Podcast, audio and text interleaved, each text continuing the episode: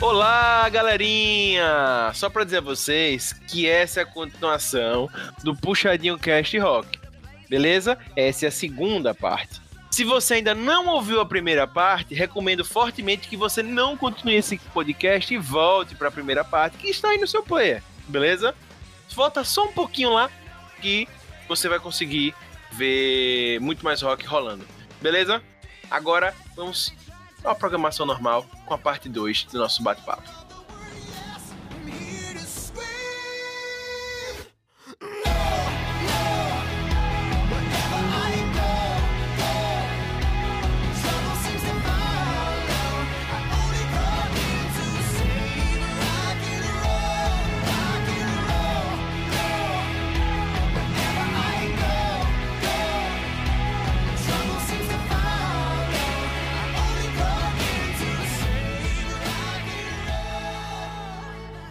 Gente, se aponta muito a pirataria e a morte da venda de disco como um dos fatores principais para ter o rock ter morrido.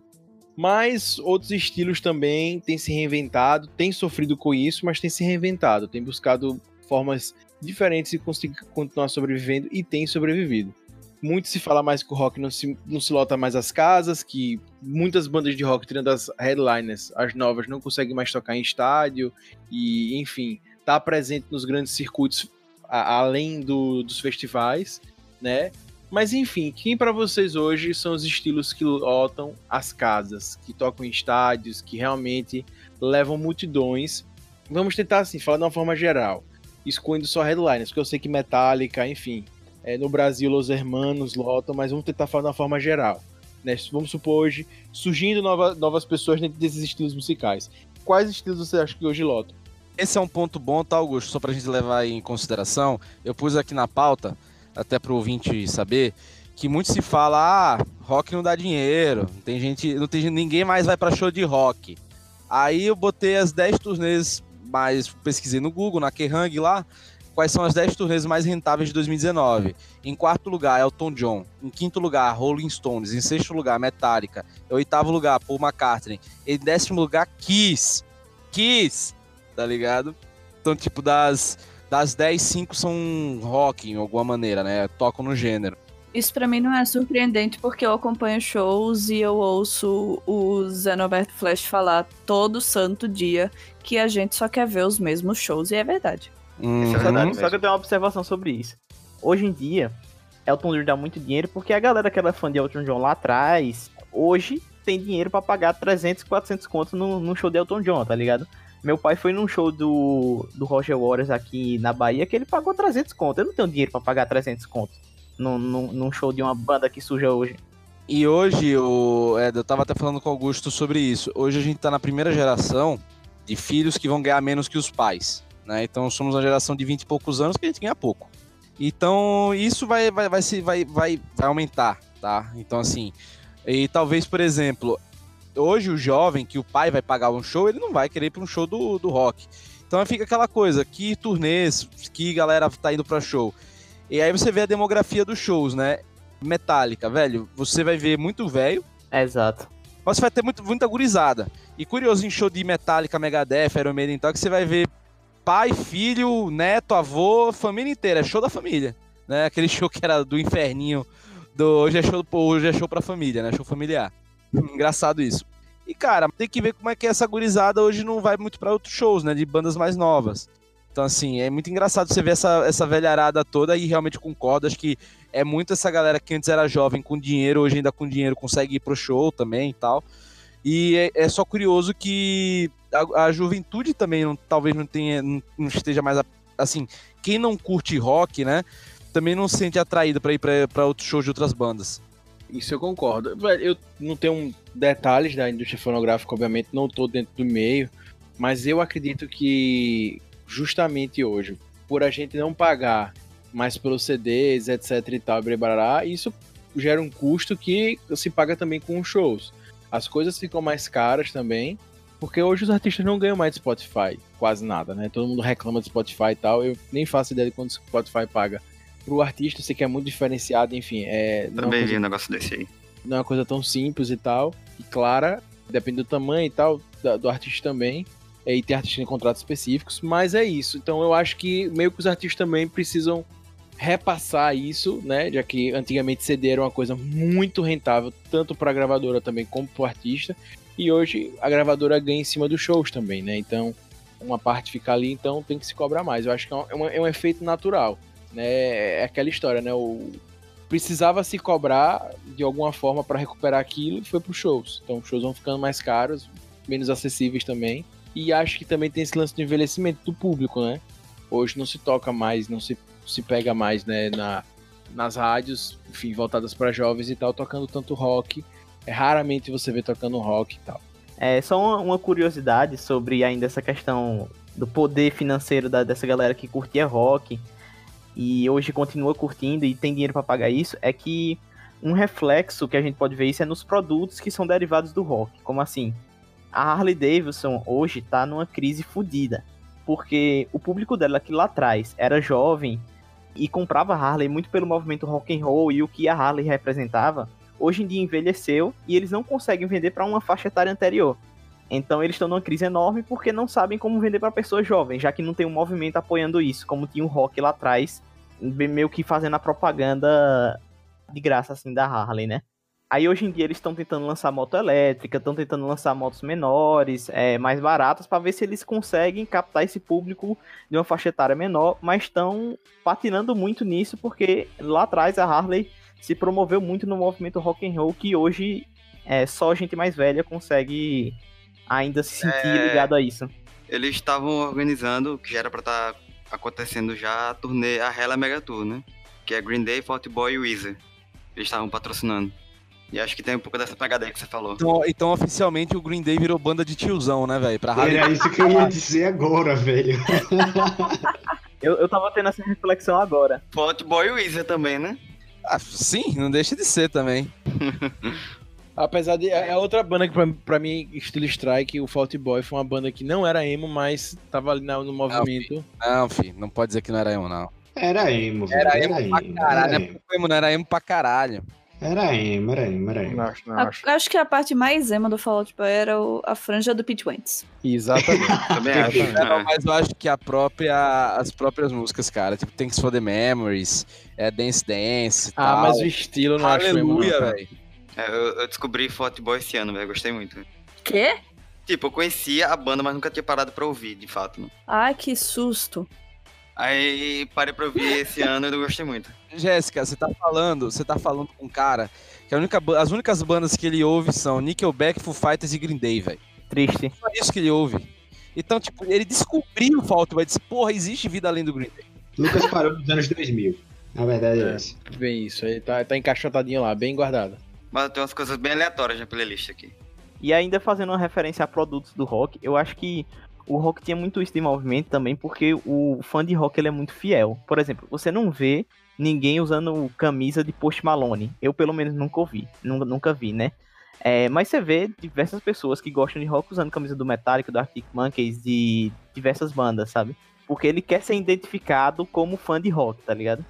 Eu acho que isso é muito da cultura do rock, velho. E isso acabou levando também para outras marcas vinculadas ao, entre aspas, ao rock and roll, tipo Jack Daniels. Exato, exato. Até é... porque eu acho que no estilo do rock você acaba sendo muito simples no seu jeito de se vestir. Tem sempre o pretinho básico, né? A calça jeans e ou bermuda, enfim, é uma coisa mais estampa, né? É, exato. E aí as estampas é o que diferenciam o visual, né? Aí no rock eu acho que isso é muito claro, né? Inclusive, tipo, Post Malone, que eu também não, não vejo muitas pessoas usando camisa Post Malone. Também eu nunca vi uma pessoa usando camisa Post Malone. É, também não. de eu gostar bastante e tal, mas eu acho que já é um outro movimento que envolve uma ostentação, outro é, estilo. Eu acho, que, eu acho que houve, por exemplo, agora você pode ver, talvez, ao invés de pessoas vestindo a camisa do Post Malone, pessoas se vestindo igual ao Post Malone. Exatamente. Exato. É outra ideia, é outra identidade.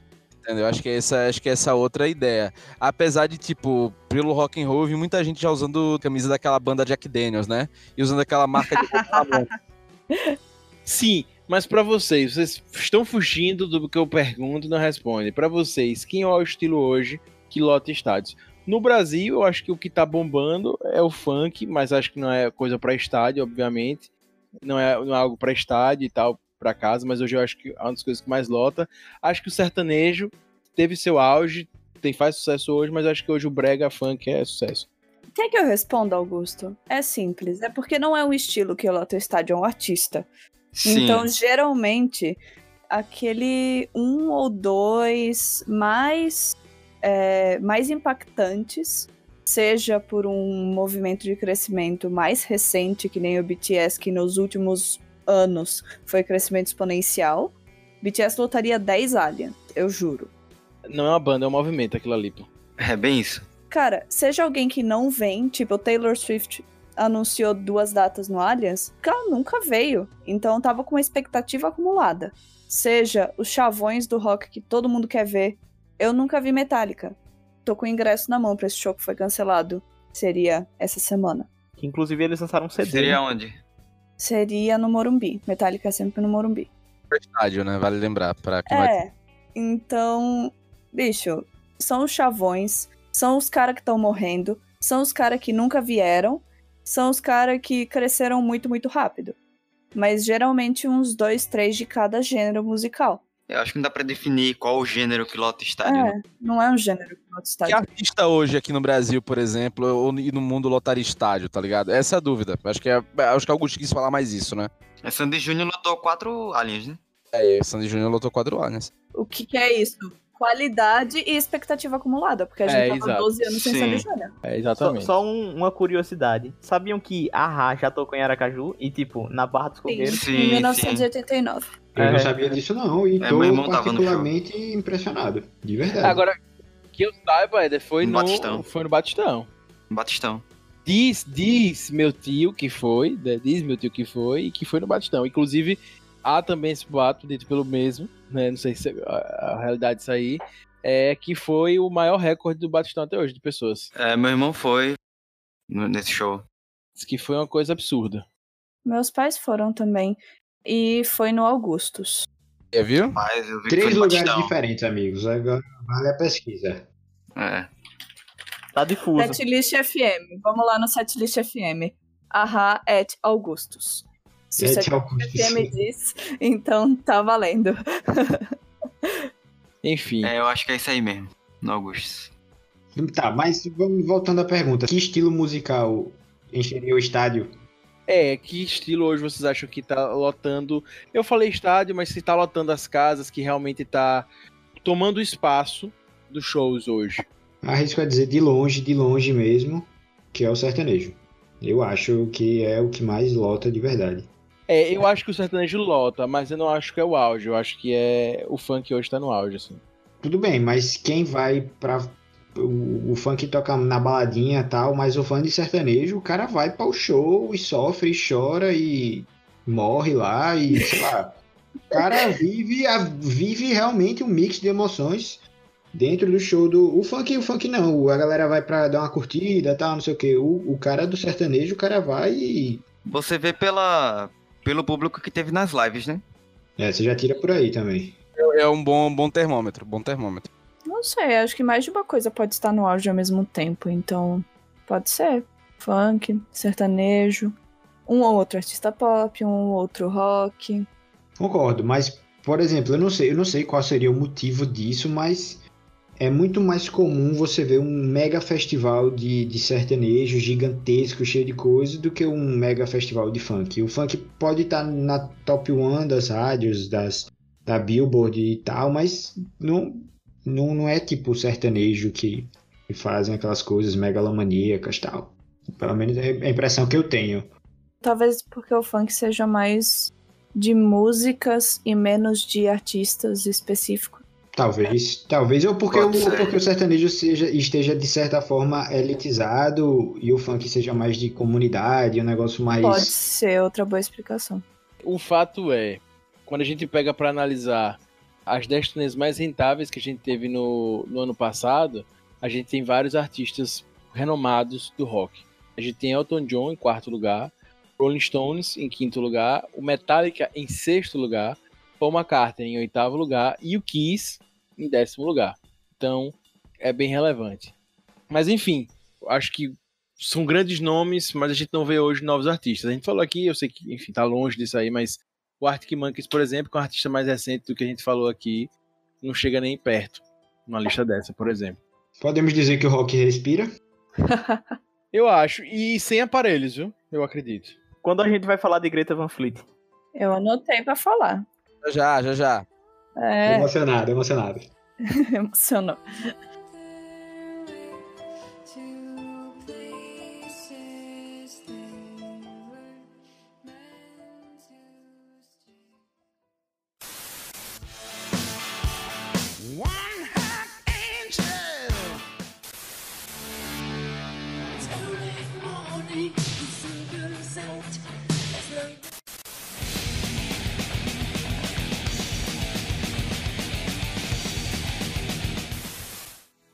Por que vocês acham que não se renovam as bandas na parada de sucesso? Rock. O que vocês acham que faz as bandas não se renovarem? Que inclusive, eu conversando com o Vitor, teve muita banda antiga que parou, entrou em ato mesmo agora, deu um break, é longo, né, longos breaks, né? Justamente por estar, vamos dizer assim, né, não não acostumado, não querendo mudar para esse novo estilo de formato de que CD não vende mais, tem que fazer show, show, show, show, enfim, tá cansado, lance de streaming, que não estão acostumados e tal. Por que vocês acham que as bandas não têm renovado para estar na, na, na parada de sucesso dentro do rock? Eu acho assim, que elas têm se renovado. Eu acho que de, de vez em quando a gente vem surgindo bandas muito boas, sabe? O problema eu acho que é a constância. É, são bandas que tem um pico e aí caem, e aí só quem é fã continua acompanhando. Eu acho que esse é o problema. N não é como se fosse um. Sei lá, é, um Michael Jackson, por exemplo. Não falando que ele é rock, mas citando assim um exemplo. É um Michael Jackson que se mantém nas paradas constantemente, lançando bons álbuns por muito tempo. O que acontece são casos como, por exemplo, Arctic Monkeys lança um álbum, tem um pico de sucesso, cai.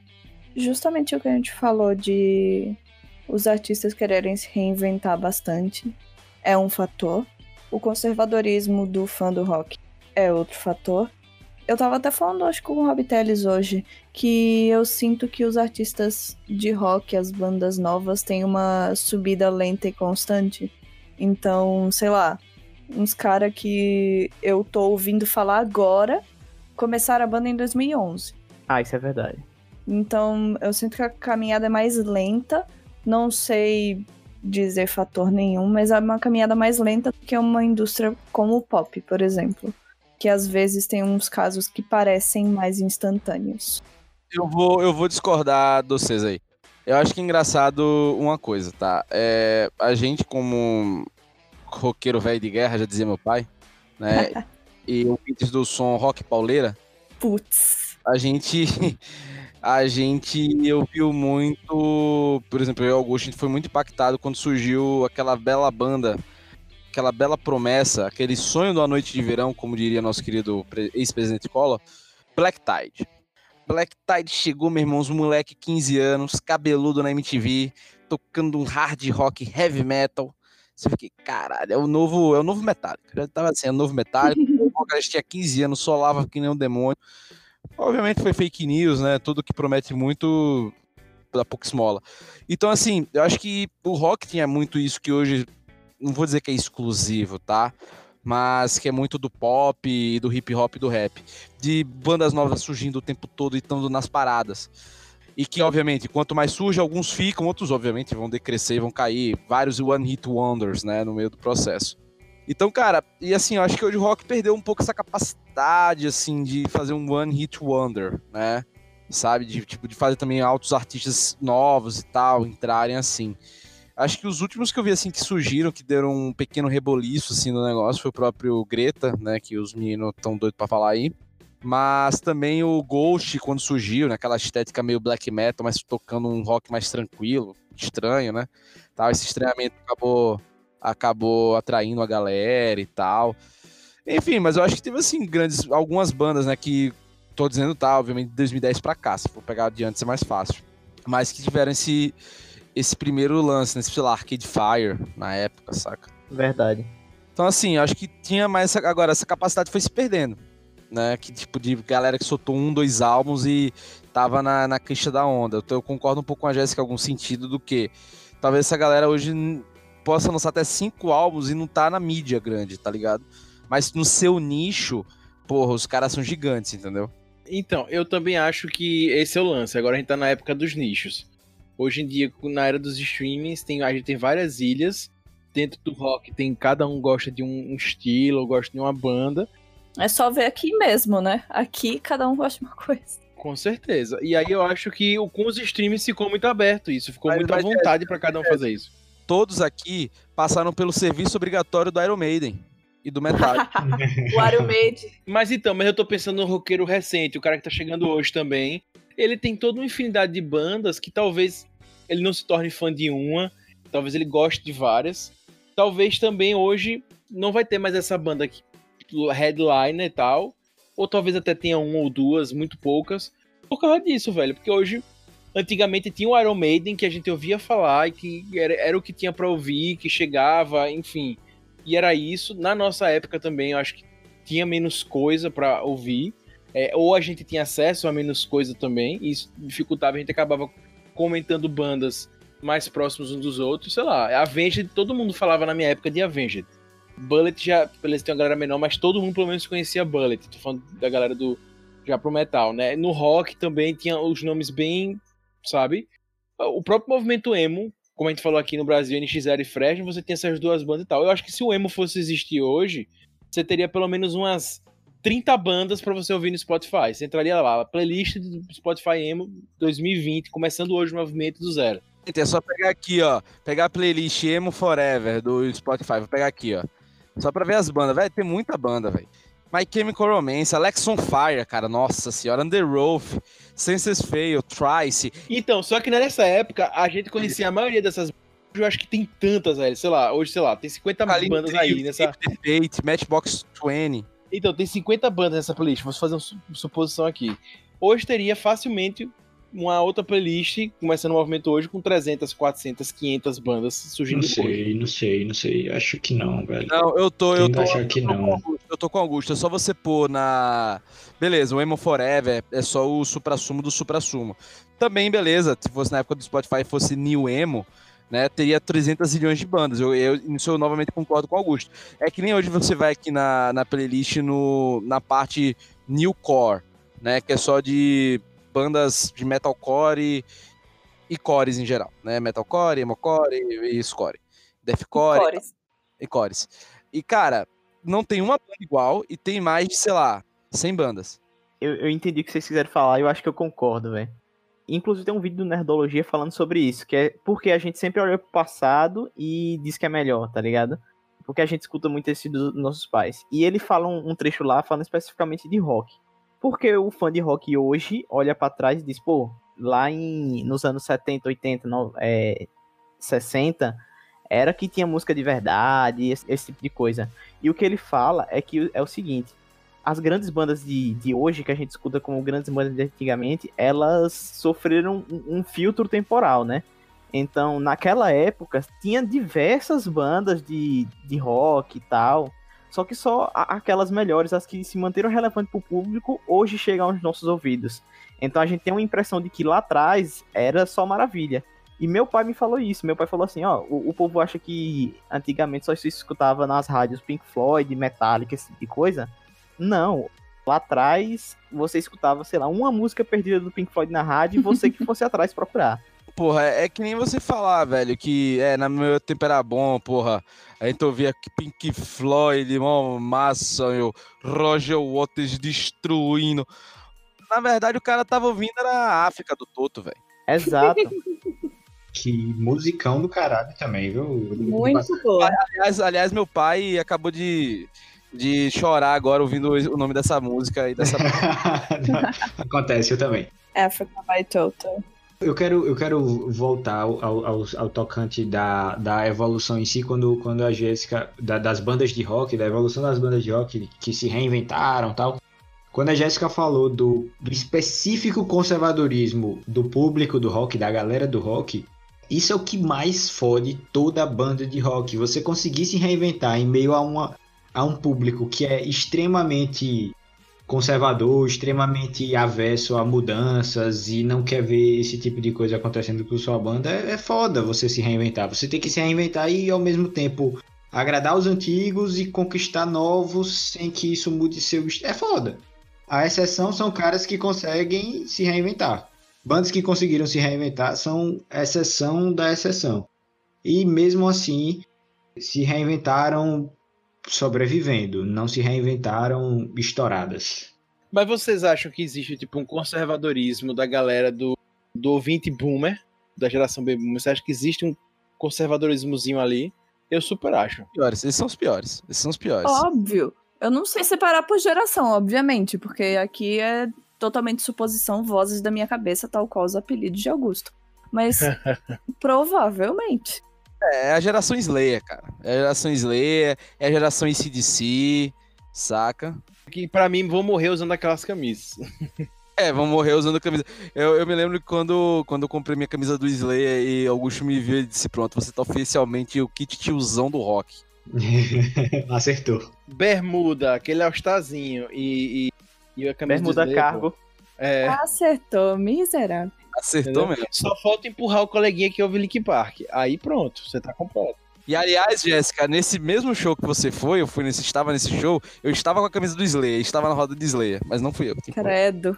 Pois é, gente, mas aí tem uma curiosidade que eu também fico pensando aqui, né? Por que a juventude, desde a nossa época, né, ali anos 2000 e tal, já adolescência, mas também a juventude de hoje que tá surgindo, ainda revive, vai sempre atrás daqueles grandes monges do rock, os tradicionaisão. Como a gente falou aqui, Slayer, Iron Maiden, ACDC. Por que vocês acham que eles são sempre tocados por as pessoas? Porque é o que dizem que é bom. Gostei dessa banda aqui. Ah, isso é rock? Ah, mas rock de verdade é Iron Maiden. Você tem que ouvir Iron Maiden. É, eu acho que é muita coisa. Eu acho que além dos pais, cara, porra. Só lembrar, por exemplo, o filme Homem de Ferro 2, eles lançaram um CD especial e a trilha sonora toda é do ACDC, pô. Não acho errado. Acho que a gente, é, se existem coisas boas, a gente tá num tempo muito propício pra, pra aproveitar o que existe de bom do presente e do passado. Eu acho perfeito. Eu, eu acho que é justamente aquela questão do filtro temporal, né? O, o tempo já deu esse trabalho de filtrar o, o, digamos que, o, o que não presta, digamos, entre aspas, e bandas com qualidade. Eu tô colocando muitas aspas nisso, né? Bandas que sobreviveram ao tempo, hoje a gente escuta. Assim como daqui, sei lá, há 30 anos, nossos netos vão escutar Arctic Monkeys e falar: caralho, pai, na sua época era maravilhoso. Tinha Arctic Monkeys, tinha Royal Blood, tinha, enfim, N bandas aí. Assim como a gente hoje escuta as bandas da época dos nossos pais e fala, porra, naquela época era fantástico. E eu acho que lá na frente vão reviver Pink Floyd, nossos netos, como também vão reviver Arctic Monkeys. Eu acho. É como se fosse um processo cíclico natural. Exato. Assim, eu- o, que eu- o que eu fico triste é, assim, é porque eu falo muito do. Assim, ó, talvez seja uma visão muito particular minha, né? Tal. Eu e Augusto, a gente sempre foi muito formiguinha de banda. Desde a adolescência. A gente sempre queria ouvir coisas novas, bandas novas e tal.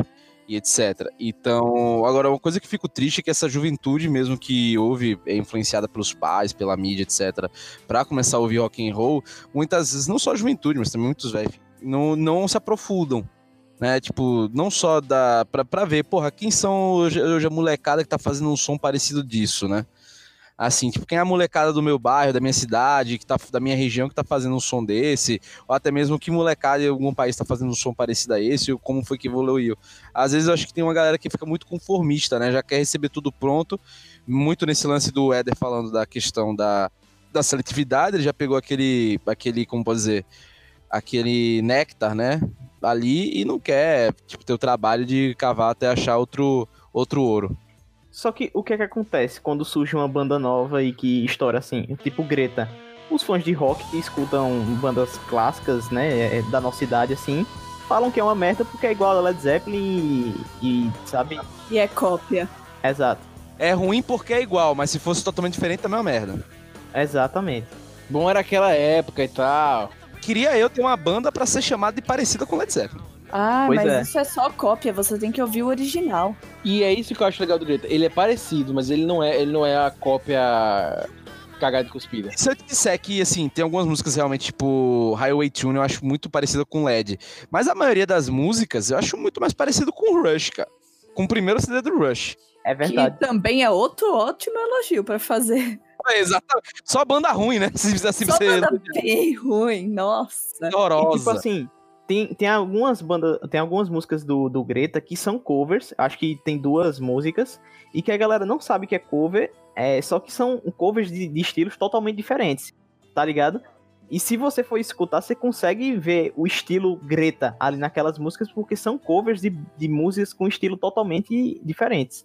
Inclusive, o Rob falou, e eu gostaria de enfatizar isso para o nosso ouvinte mais jovem, que na nossa época a gente pesquisava muita banda como trabalho de formiguinha no YouTube.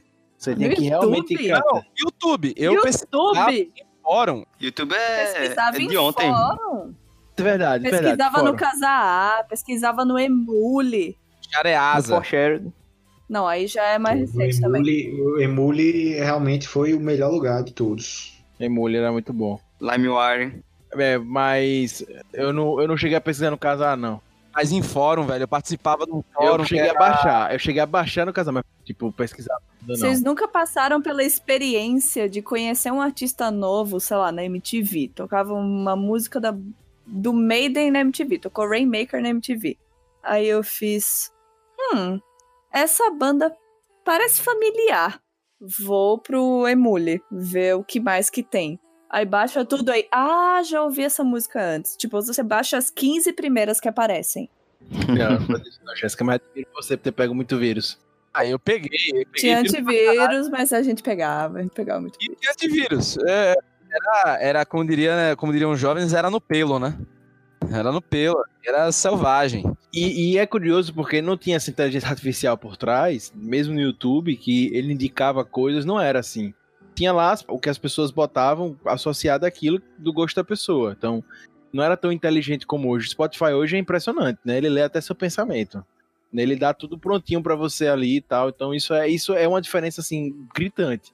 Né? Lógico que da nossa geração pra antigamente já é muito gritante que tinha um amigo viajar pra Inglaterra pra trazer um CD. Nossa, Aí- tinha? Às vezes trazer um cassete, às vezes trazer um cassete, trazer um cassete, trazer uma revista, né? Você dizia, putz, essa banda é boa só pela foto.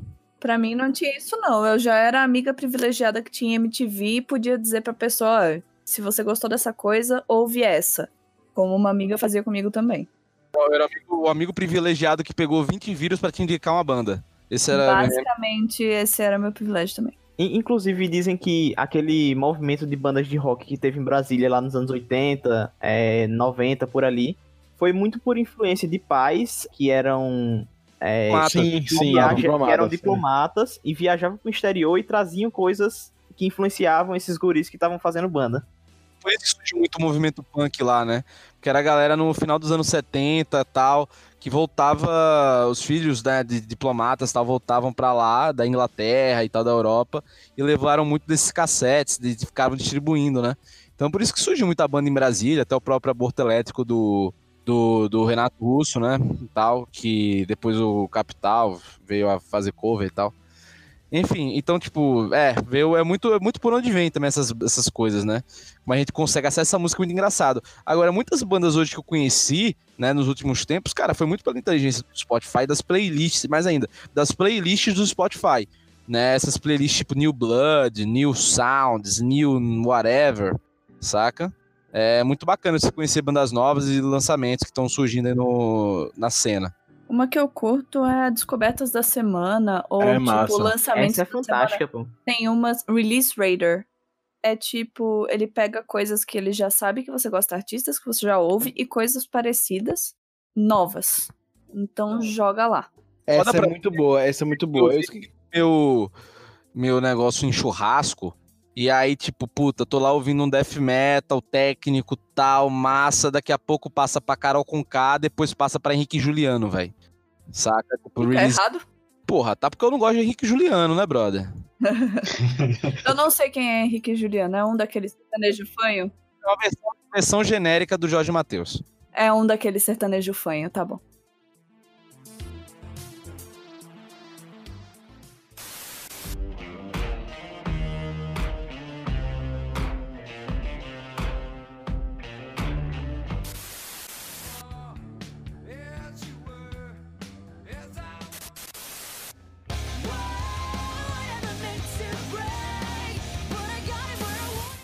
Bem, um outro fenômeno que está sempre associado ao rock, é, isso desde sempre, é que tem bandas salvadoras do rock, né? Que vão salvar o rock. Principalmente a partir dos anos 2000 e tal, isso ficou mais forte. Em vez de ser um discurso ali de, de um grupo ou dois, acabou se tornando uma coisa geral dentro do rock. E muita gente, principalmente mais conservadora, achava que ah, a gente tem essa pessoa aqui que vai ser a salvadora do rock, essa pessoa vai levar o rock com si, porque não existe mais nada novo. É isso aí. O que, que vocês acham que bandas trouxeram de novo? Tipo Nirvana, não era nos anos 2000, mas foi considerado salvador de rock nos anos 90. Tem que ser o Nirvana pra juntar todas as tribos, já dizia o dinheiro preto. É. Tem o próprio Strokes, que surge nos anos 2000. Então, para vocês, assim, o que, que vocês acham que essas bandas que seriam vistas como as salvadoras do rock traziam de novo para ser vistas assim? Eu só fico pensando um comportamento curioso que nenhuma dessas bandas foi de algum do movimento emo, por exemplo, ou do movimento no metal. Era sempre uma coisa ou com uma pegada mais antiga, tipo Greta que retoma bastante o som do do LED do Rush, ou uma coisa mais indie, tipo surge como queridinha dos hipsters, ou um The Pretty Reckless, por exemplo, e resgata som. O The Pretty Reckless resgata bastante o som de várias décadas do rock. Tipo, tem uma música que é muito Motorhead, tem uma música que é muito Pink Floyd. E eles ficam brincando com essas referências deles, fazendo rock mais puro, resgatando referências de várias épocas. Essas geralmente são as bandas. Que observação. Caralho, eu não tinha sacado isso. Realmente, que observação eu, eu achei super relevante também. E, e eu tenho um comentário sobre isso, que é tipo, bandas como Arctic Monkeys, como The Strokes, eu acho que as pessoas colocam como salvadoras do rock porque elas diferem um pouco do que é o rock tradicional, é meio que com a roupagem nova. Então, acho que para quem faz declara essas declarações é tipo, olha, a gente entende que o mundo mudou, que o rock mudou e talvez esse seja o novo rock que vai ser daqui para frente. Só que aí esse novo rock, entre aspas, não se mantém na parada e essa história de salvar o rock morre de novo. E aí surge outra banda com. Ou, ou, ou vai muito pelo que a Jéssica falou, cara. Essa galera diz que é o, entre aspas, o novo rock só porque ele é muito parecido com o antigo. É, entendeu? pode ser também. Sim, é um rock confortável, é um rock confortável para quem ouve coisa velha. Eu já tentei indicar da Pretty Reckless e Greta Van Fleet para várias pessoas que curtem um som mais antigo. O próprio Harry Styles, gente. Vocês ouviram o CD do Harry Styles? O primeiro single dele é uma música do Bowie, o segundo é uma música do Wolf Mother. Resumo, é um grande cover, né? Em resumo, só que é com aquele vocal do Harry Styles, né? Menino lindo, maravilhoso. Mas o seguinte, eu e cara, e a sua observação sobre o Slipknot, e, na verdade sobre o no metal, mas isso influi muito no Slipknot, no até no próprio System of a Down e Linkin Park. Porra, Caralho, e o pior. Exatamente. Eu, só eu isso. Só isso. Eu, eu, acho que são bandas que trouxeram muito mais coisas novas pro rock do que qualquer uma dessas. De novidade. System of a Down. A gente só solta System of a Down aqui. Eles têm som pesado, eles têm som leve, eles têm influências próprias, eles falam literalmente de guerra, literalmente de coisas que o rock deveria estar falando. E eles tomaram o mundo mas o roqueiro nunca achou que ele ia salvar o rock. Cara, realmente, isso aí é, é, muito. Eu concordo. E assim, e acho que também tem muito, talvez, do tipo, dessa galera também do. que curte esse estilo de rock, vamos dizer assim. Ele tenta fazer o rock comercial clássico, né? Tipo, ou mais pesadinho já é metal. Isso aí não, já não é rock. Não, não, não. Metal não pode. Metal só na Finlândia. Então, eu acho que é isso. Eu acho que a galera vê muito o System já indo pro metal.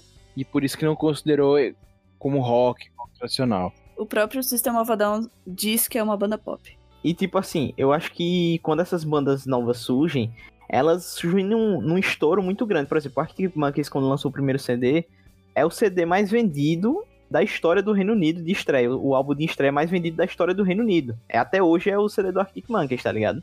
Ou seja, foi acho que um marco assim na história do Reino Unido, porque antes quem era a última banda com o álbum de estreia mais vendido era o Oasis. E eu acho que para muita gente, o Oasis foi, digamos que, o fim do rock comercial, tá ligado? O que é bizarro, vocês já ouviram o CD do Louis Tomlinson? Tô aqui falando de Ace One Direction de novo.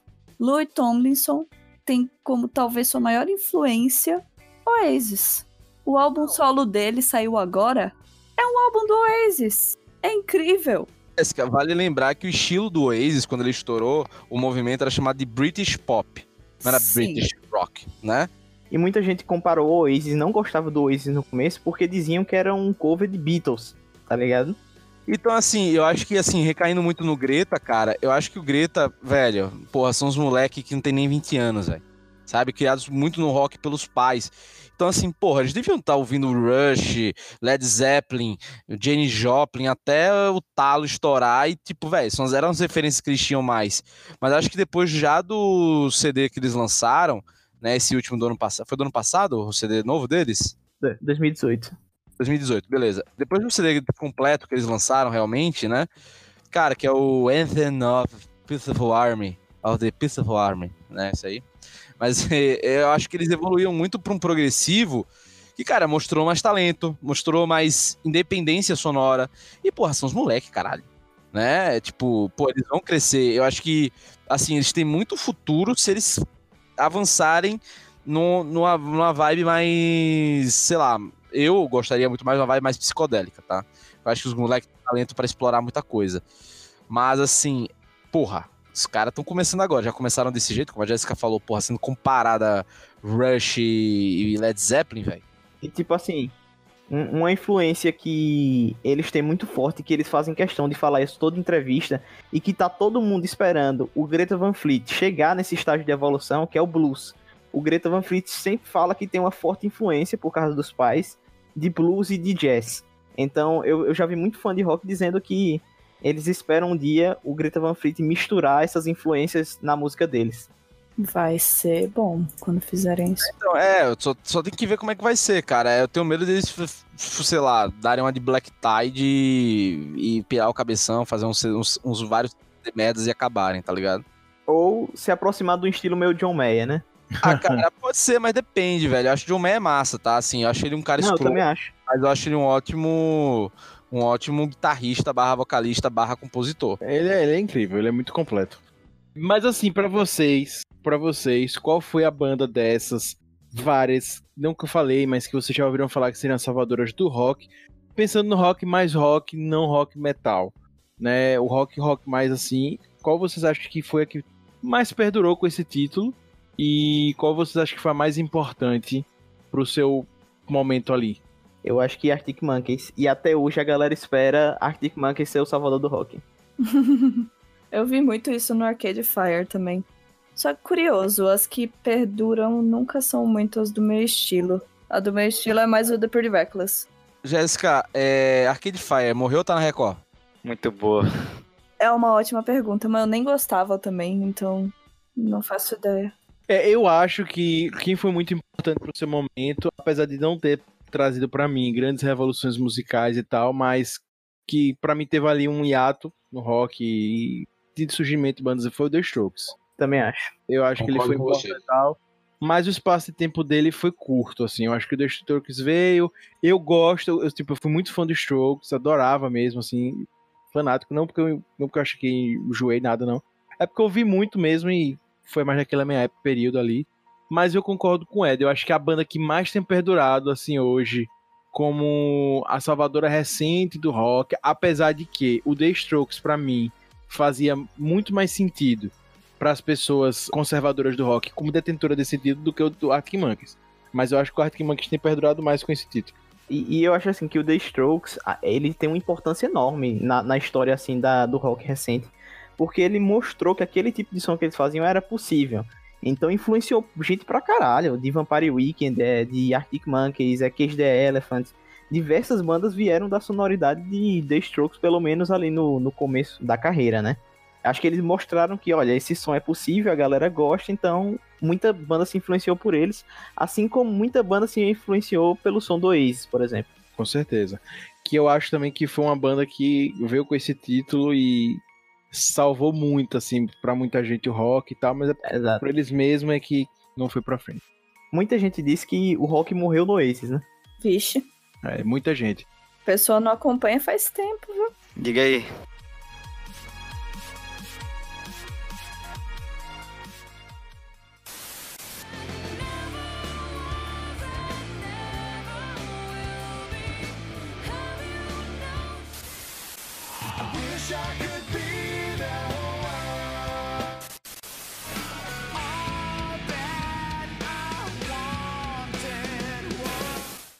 Bem, Alvito, eu quero ouvir você agora, quero tirar uma dúvida de você. O que é que você acha que tá faltando hoje, o que é, que é necessário pro rock voltar a bombar no mundo inteiro?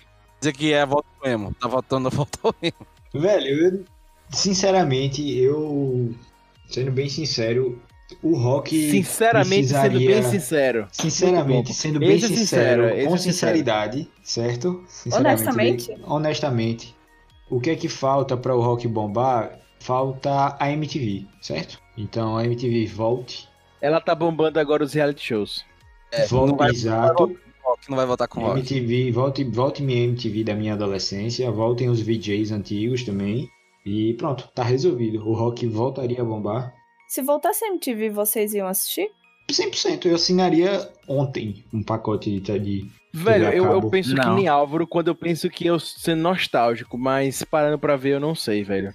Sendo nostálgico sim, Eu mas sei que enfim. nem a TVZ, porra. Ia tocar, a MTV ia tocar sertanejo de funk, velho. Assim, Porque nada... ia tocar o que tá em alta, já se foi o tempo que a MTV criava a tendência. Hoje ela, ela seria um reflexo. E assim, não é que eu, não é que eu recrimine quem ouve, cara, de boa, só não é meu estilo e eu acho que não seria necessário pra tocar rock, entendeu? Tipo, eles não iam tocar rock, saca? Eu confio que a MTV, a MTV voltaria com o meu estilo, com o meu gosto, se eu pedisse Gente, um jeitinho pra eles. Preserve a memória do cara, velho. Caramba, pelo Não é amor isso, de Deus.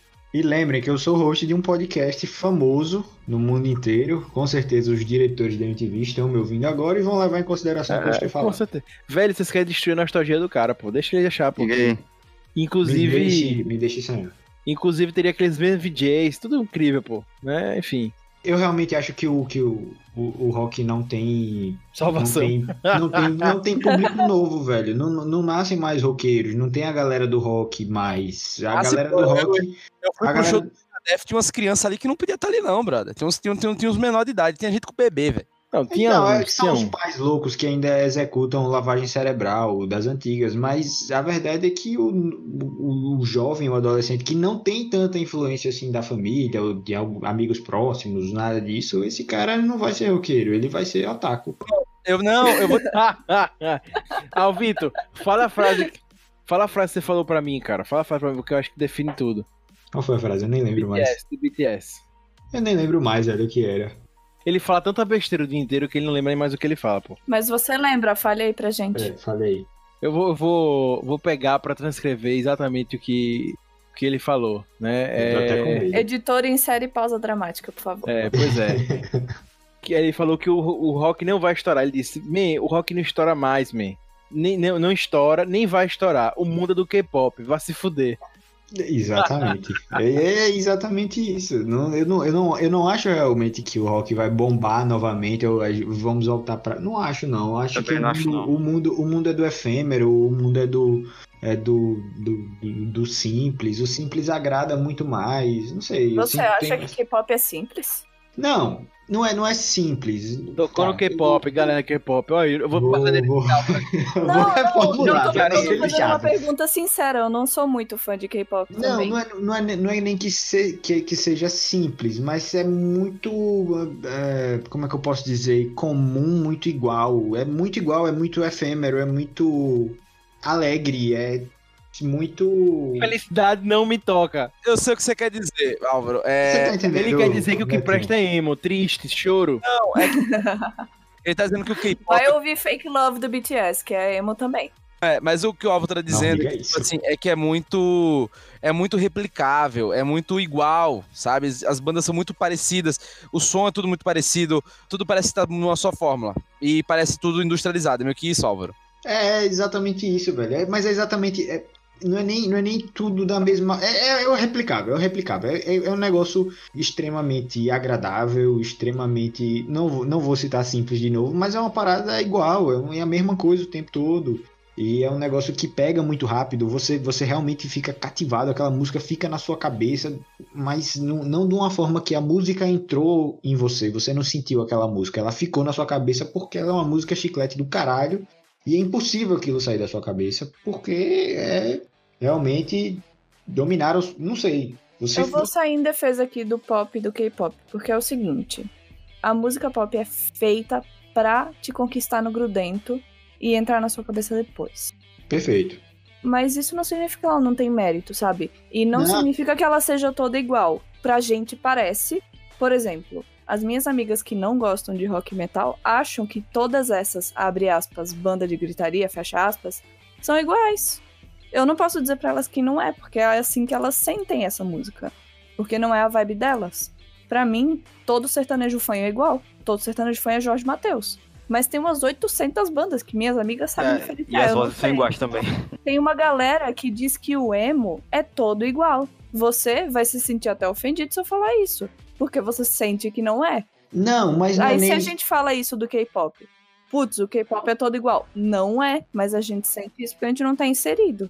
Não é isso, é porque é porque é simplesmente um negócio que é simplesmente chiclete, é um negócio simplesmente ah, ah, não, não, não entra na, não entra em você. O emo, o emo realmente foi um, um movimento bombástico, tal. O rock foi um movimento bombástico, mas não era simplesmente ah, músicas atrativas ao seu ouvido. Era realmente um movimento, era uma quebra, era um padrão, tinha um negócio por trás, enfim. Onde que shut up, shut up, shut up, don't wanna hear you, get up, get up, get up, não é grudento. Tipo, Não a é- gente tem as não, nossas veja, formas. Existem, existem, existem realmente, mas talvez eu não esteja conseguindo me expressar direito, mas Eu acho que eu entendi o que o Álvaro quis dizer.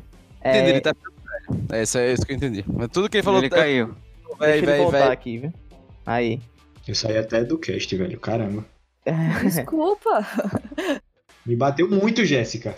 Não, eu não tô tentando bater, eu tô Acabou, tentando entender, tirando, porque é aquela de coisa assim, verdade, vai eu tô parecer de que a gente tá. Vai parecer que a gente tá atacando outros estilos pelo simples fato de a gente não gostar. Não, é. Quando isso eu- não é o que a gente faz. Exato, eu, eu fiz questão até de ponderar que não era isso que eu tava falando. É porque eu, realmente tava, não tava conseguindo me expressar, mas o sentido é que o replicável, ele é massa. Veja, eu gosto, não, não tô querendo nem falar do, do estilo específico, nem nada disso. Eu não sou fã de, do K-pop, nem nada disso, mas esse tipo de música me agrada bastante em alguns momentos, mas hoje só o que estoura é isso, sabe? É, é, 90% do que estoura é isso, é difícil, é difícil do rock se permear num ambiente Essa desse. frase que você falou agora, brother.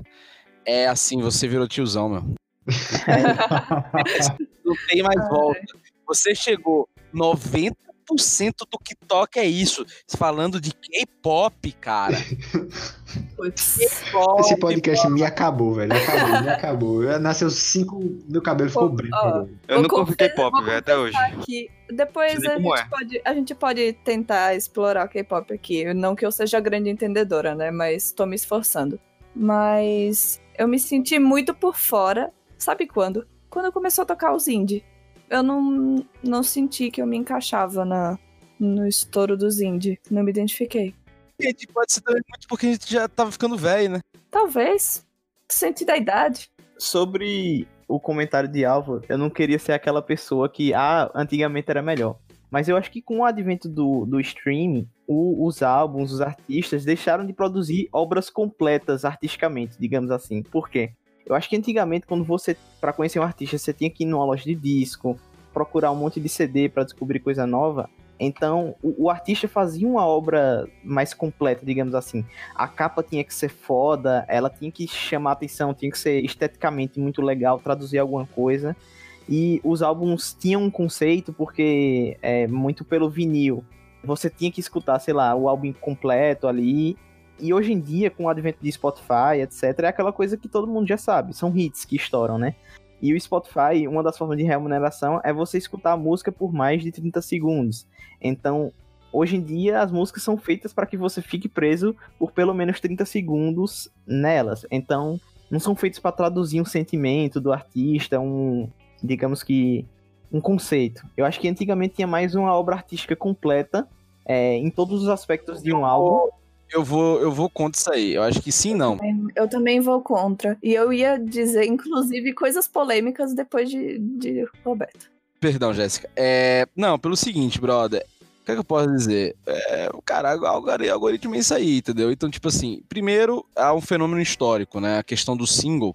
Até os anos 70, os artistas lançavam mais single que álbum.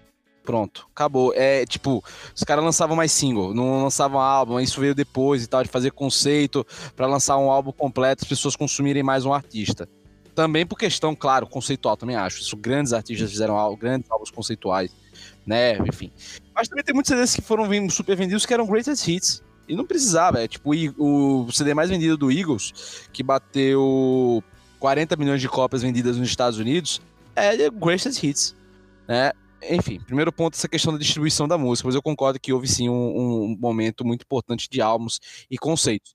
Só que isso expressar uma qualidade, um conceito, brother, sim, não, depende, né? Que tudo, tudo depende né? Pelo seguinte, porra, tinha muita gravadora que dizia, meu irmão, você vai ter que botar uma porra do sintetizador aí, foda-se. Você vai ter que fazer, essa aqui vai mudar porque ela tinha muito mais ingerência, para ser mais comercial, ser mais... A gente quantas vezes não disse que tal banda se vendeu, né? Puta, não sei quem se vendeu. Porra, tocou um piano, se vendeu, né? O Linkin Park então se vendeu 80 vezes já. Linkin Park se vendeu, Metallica, porra, Metallica é a banda que mais se vendeu. Os caras começam, cara, acredite ou não, eu li a biografia do Metallica e tem um depoimento do Rob Flynn, né, que é o vocalista do Machine Head. Ele dizendo, porra, o Metallica, massa demais. Aí lançou aquele Master of Puppets, na época a gente dizia, acredito. Porra, ficou pop. Porra, Master of Puppets, caralho. Tá ligado? Então, assim, é, e, enfim, a gente pode dizer ou não que foi legal ou não na época do artista, de N vocalistas, N bandas, e tal. Pô, Slipknot, caralho, velho. O que eu peguei de gente que falava que Slipknot, a partir do terceiro álbum, tinham se vendido por causa do Rick Rubin, né? Enfim, por soar mais comercial e tal, enfim, por aí vai. Então, é. Eu acho que essa questão do comercial sempre existiu, sempre foi pesada. As gravadoras, porra, tem, tem gente que gravou álbum e outra, né? E também, assim, dizer que, tipo, lançar álbum era melhor do que lançar hit, eu acho que às vezes vale muito mais você se esforçar para lançar uma puta música independentemente de qual seja, do que às vezes você lançar um álbum que, puta, sei lá, são poucas músicas interessantes, sabe? Tipo, o resto você fez meio que no automático. Ou, pior ainda, o caso de Ozzy Osbourne, que tem álbum que ele diz que não se lembra de ter feito. Curiosamente, sabe quem eu vejo lançando álbum com conceito? K-pop.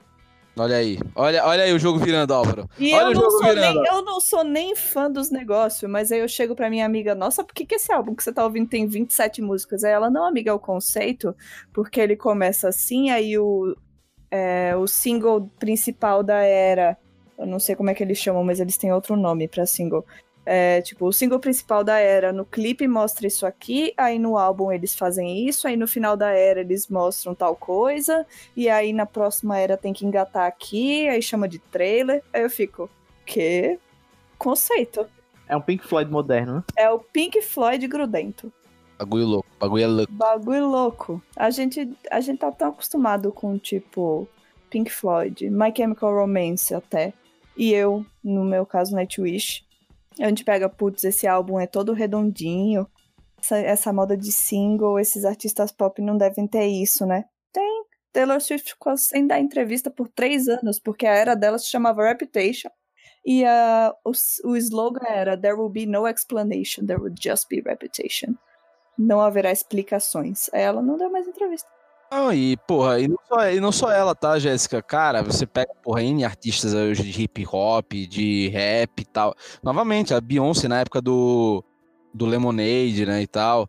Ou por fases, né? Sei lá, a gente tem várias fases de vários artistas que às vezes não precisam lançar disco, né? O, o Kanye West tem muitos discos conceituais, assim. É outro cara, então assim, mas eu concordo. Ó, é, é, o que você quis dizer, é que, tipo, antigamente, pelo menos, por você ter que fazer um trabalho completo, você pensava mais no disco e, e isso acabava você ouvindo mais aquela música ou várias músicas daquele artista. Suponho que tenha sido isso. É isso, e tipo, eu acho que outro ponto é a constância. Por exemplo, esses artistas, eles lançam música mais constantemente. Antigamente é, tinha um, um, espaço de tempo, eu acho que talvez maior, entre os lançamentos, que hoje o streaming não permite, tá ligado? Que ele exige que você lance mais rápido. Não acho que seja o streaming, eu acho que é a questão da gravadora mais. A gravadora de mercado, permite. eles não querem que fique esquecido por muito tempo. Exato. Então, muitas vezes um artista novo, se eles não estão sentindo que o artista vai ter sucesso de primeira, putz, eles botam três, quatro singles de um álbum que nunca sai. Exato. Porque não atingiu o padrão que eles queriam. E o que tá muito forte também agora são as parcerias, né? Lançar um monte de música em parceria com outro artista, né? Exato. Mas, mas isso não é novo, né? Isso não é necessariamente novo, né? Isso não é, é não é novo. Mas tá mais em voga. Nos anos 2000 teve muito. Começou... Essa pressão de, de gravador, inclusive, foi o que acabou com o Angra. Putz. Bom relembrar. André Matos, inclusive, passou décadas sem falar com Kiko Loureiro por conta disso. Cara, gravadora fudeu muita banda. A gravadora fudeu muita banda.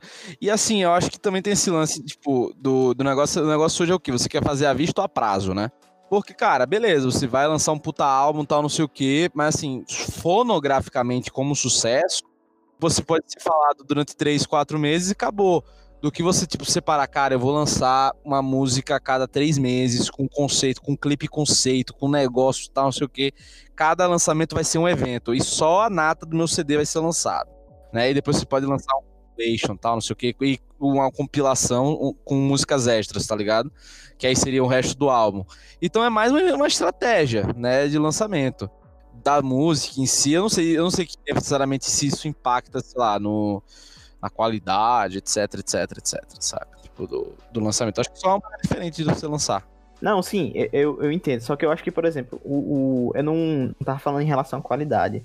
Tipo, em cima do comentário de Álvaro sobre a questão de lançar muito hit e tal, eu acho que o streaming tem sim sua parcela de influência, principalmente por conta do que a gente já falou aqui, das playlists.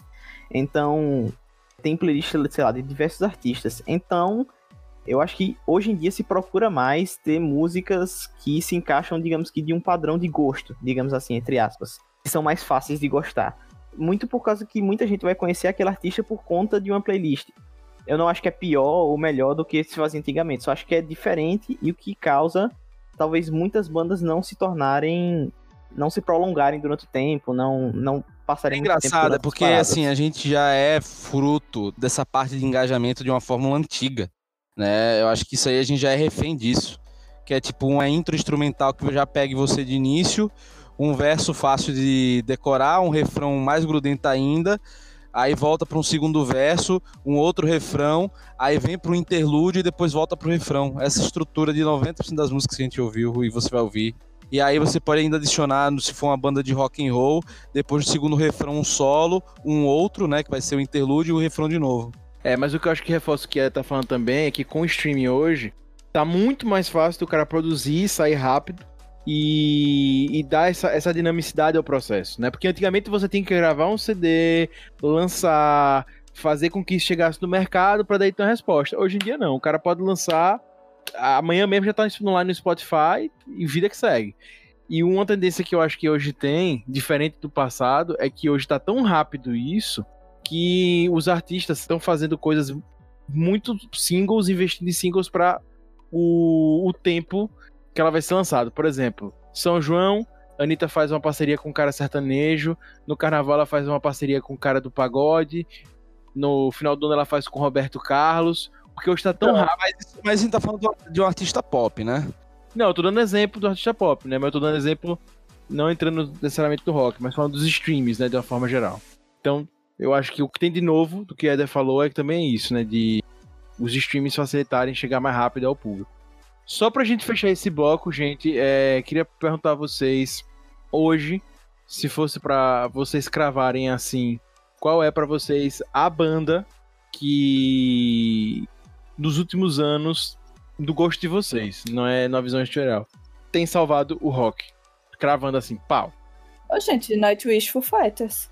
Eu acho que Arctic Monkeys, mas no sentido dele estar salvando o rock, porque eu acho que o AM, ele abriu porta para muita gente conhecer rock, sabe? Eu vou concordar com o Russo nessa. Apesar de não ser minha banda favorita, eu gosto muito da Arctic Monkeys, não é, mas eu também acho que eles têm trazido muita gente pro rock, inclusive. Vocês costumam ver vídeos de react no YouTube? Eu sei que Russo, pelo visto, vê porque a gente compartilhou alguns Elders React. Sim, eu, eu vejo. Eu então, não vejo. Não. Então vocês não estão por dentro do fenômeno. Começou, não sei como, quando começaram a explodir alguns canais de reacts de música no YouTube. O meu nicho do YouTube é reacts de música. Então, putz, tem N caras que são fãs de hip hop a vida toda e estão afim de ouvir um negócio diferente. Aí como ah, é... já vi essa parada. Então, cria o canal lá, a galera começa a sugerir coisas e eles vão conhecendo. Duas bandas que impressionam essas pessoas mais do que todas são Nightwish e Slipknot. viralizou, tem um live do Nightwish de 2013 que simplesmente viralizou por causa de um grito incrível no final.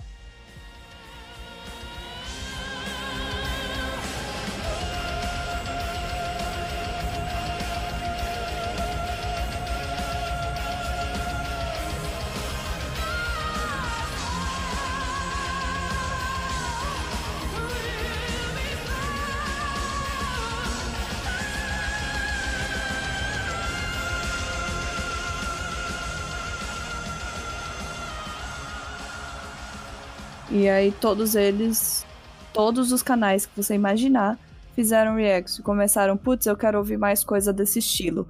E aí entra num Sabaton, entra num Within Temptation, entra num Lacuna Coil, Épica de Lane, tudo isso aí. É uma das bandas, né? Slipknot é outra. O cara botou Slipknot e em seguida vai pro System of a Down e por algum motivo depois vai pro Avenged. É, esse é meu nicho do YouTube. Eu não posso falar muito do Slipknot, cara, porque eu acho que o Slipknot já chegou num patamar, tipo, só resta morte, tá ligado? Tipo, a coisa que eles lançam é. Vai ser primeiro Billboard da, da semana, etc. Puta banda, sabe? É gigante, uma banda gigante, sabe? Tipo, mesmo quem não curte metal vai ouvir, entendeu? É muito boa. Acho que é muito. Se não ficar assustada pelas máscaras, né? É, hoje em dia já tem sem máscara aí, vocês acham fácil. Na nossa época que eles não tiravam nem a pau, mas hoje em dia. ah, saudades Before I Forget, aquele mequetrefe lá fingindo. Nossa. Inclusive o Slipknot vai acabar, né? Rapaz, não sei. Isso aí tem velho, esse papo, esse, esse papo é velho. Rapaz, esse papo, desde que eles começaram, eles têm pra acabar. Pô. Não, mas o que, a história que rola é que a gravadora obrigou eles a fazerem um último álbum, eles entregaram agora e pelo visto vai acabar. Mas vamos ver, eles podem acabar, mas daqui a pouco acabou o dinheiro, talvez vão voltar. Isso sempre acontece. Eu daria Isso aí- meu dinheiro. Eu também, eu sou, sou bitch do Slipknot, não tem problema. Mas assim, eu tenho duas coisas, cara. Eu acho que um é. Acredito ou não, eu vou falar uma coisa que eu acho que já tô discordando, tá? Eu acho que uma das coisas que mais se inovou no ultra gênero rock foi o metal nos últimos anos. Apesar de ser um estilo ultra conservador. Com certeza. Eu acho que é o estilo que mais se inovou. Palmas, palmas. acho que é um que veio- ele veio por uma mutação muito distante. Além do metalcore, é um estilo que começou a incorporar muita coisa, muita coisa. E hoje tá numa vibe mais jazzística, instrumental, absurda, e explorando outros instrumentos, é, já usando guitarras de, oito cordas, explorando outros sons, incorporando novas coisas. Então acho que nisso, mas eu vou primeiro para uma banda mais mainstream, né, que é o Mastodon. Acho que é uma banda, cara, foda. Ponto. Acho que ela tem muita música que agrada quem é do rock mais tradicional e quem quer uma coisa mais psicodélica e mais ao mesmo tempo pesada, encontra no Mastodon esse equilíbrio e sim, sons absurdos. Mastodon é foda. Mastodon é foda. E sobre a parte mais viajada de instrumental absurdo, mistura de sons, mistura de instrumentos, misturas de coisas, eu indicaria o Between the Bird and Me essa banda que eu ia pra porra do show e que não vai ter mais, né? Por conta do Covid. Cara, é outro nível. Eu, eu como diria o Bruno Henrique, é outro patamar. E você, Reito, eu já suspeito quem você vai falar, mas pra você, quem está salvando o rock? Quem eu acho que tá salvando o rock hoje, eu acho que é o Foo Fighters. E você, Alvito? Velho, eu vou de clubismo. ah, quem tá salvando o rock, pelo menos aqui no meu quarto, My é Chemical Romance Sevenfold. voltou. Avenged Sevenfold. De longe, de longe, de longe. Tudo, tudo que eles lançam eu acho sensacional, fantástico e, e quero morar no clipe, na música, enfim. É, é clubismo. clubista também, é clubista, é clubista. É, todo mundo aqui é clubista, né? Não falei que era o Bullet, começa por aí. É, pois é. Eu, Todo mundo menos Rob Teles clubista. eu também não falei não, banda que eu... Você falou do Arctic Monkeys. Mas eu não sou fã da Arctic Monkeys. Você é sim. É, Eu fui clubista. Eu, ele foi, eu fui não, sou não. Eu botaria Bullet, é, 1975, 1975, enfim. O Bullet ter desistido dele salvar os rocks, ele não tá salvando ele mesmo. Então, deixa É, quieto. na- 1975 tá... É, mas os, os álbuns de, de Bullet são bem legais, velho. Os últimos são bem interessantes. Eu xingo, eu xingo sempre o último álbum do Bullet, sempre que lança. Desde o segundo álbum eu sempre xingo e, e sempre que vai é o CD que eu mais ouvi no ano, tá ligado? Eu só esqueci de citar uma banda, velho. Mas só, só assim, aleatório, né? Porque por, por um breve período de tempo, Alabama Shakes, que tipo, se- hoje em dia todo mundo esqueceu, mas por um breve período de tempo disseram que eles iam salvar o rock. Por três Mas, meses. enfim, comentário aleatório. Foram três meses e foi pra Record.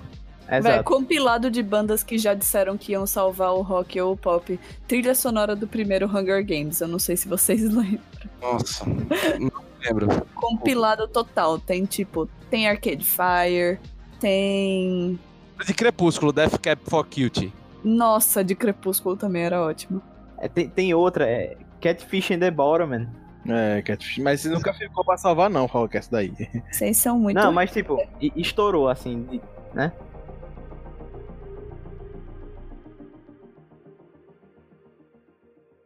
Para, para, para, para, para, oh, uh, para de novo, galera. Mais um capítulo desse podcast do Rock, né? Ótimo.